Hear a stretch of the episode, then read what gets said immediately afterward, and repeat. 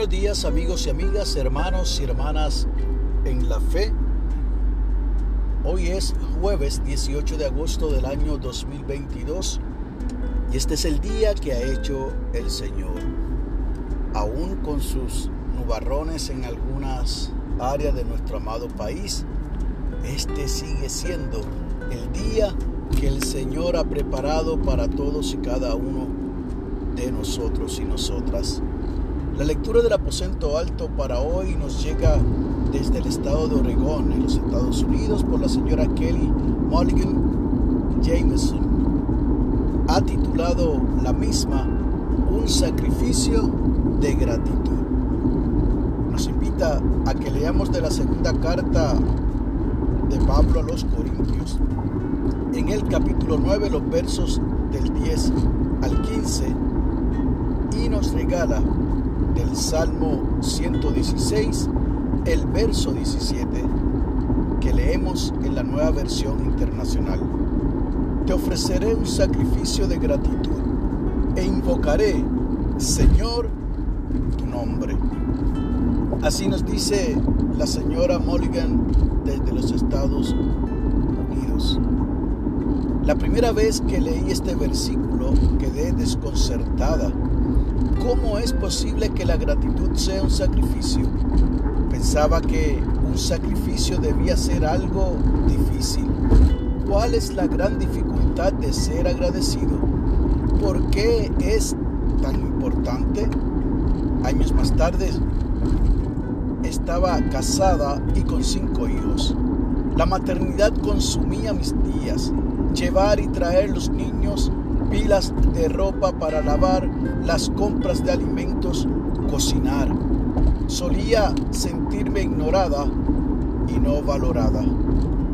Y de pronto uno de mis hijos decía sorpresivamente, gracias, mami. Eso era todo lo que necesitaba oír. Sentirme apreciada y tenida en cuenta por quienes amo es todo lo que necesito. Este es el sacrificio que Dios quiere. Sacar la mirada de nosotros mismos y tomar un tiempo para reconocer a Dios y agradecerle por las incontables maneras en las que nos bendice. Es un sacrificio de tiempo y de ego. Implica reconocer las muchas bendiciones que confrontan nuestra vida. Concluye diciendo esta hermana desde Oregon, que poner los ojos en Dios es darle honor, el reconocimiento y la gratitud.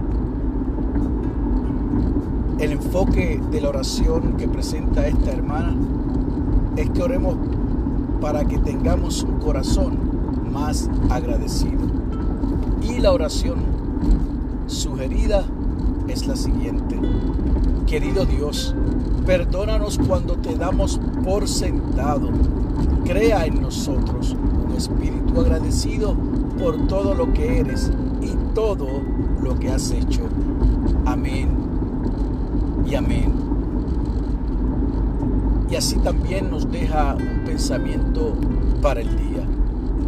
Cada día agradeceré a Dios por todas eso yo tengo que decir un amén bien grande.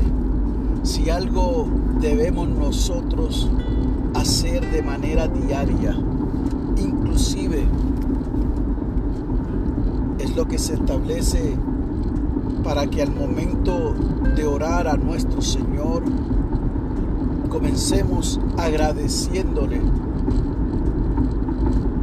por su sacrificio en la cruz, por la salvación de nuestras vidas, por las incontables bendiciones que nos ha regalado a través del tiempo. Como en muchas ocasiones le digo a mis queridos hermanos y hermanas en la iglesia, si hacemos un inventario de lo que nos ha ocurrido durante el transcurso de nuestra vida, son más las bendiciones que los momentos difíciles que hemos atravesado.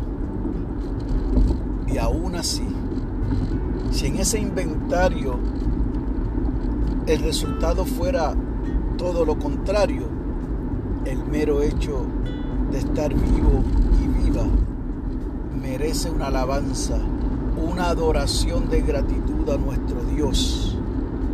Así que en la mañana de hoy, al igual que lo hizo esta hermana de Oregon, te invito a que agradezcas al Señor. Oiga, pero también agradezca a su esposa, a su esposo, a su madre, a sus hijos. Y en el caso específico que trae esta ilustración de hoy, madres trabajadoras que de igual manera llegan a la casa a continuar haciendo tareas domésticas y se empeñan porque sus hijos tengan lo mejor, sea poco o sea mucho, pero que sea lo mejor. A ellas también, gracias. Que el Señor te bendiga que haga resplandecer su rostro sobre ti y para con los tuyos tengas paz.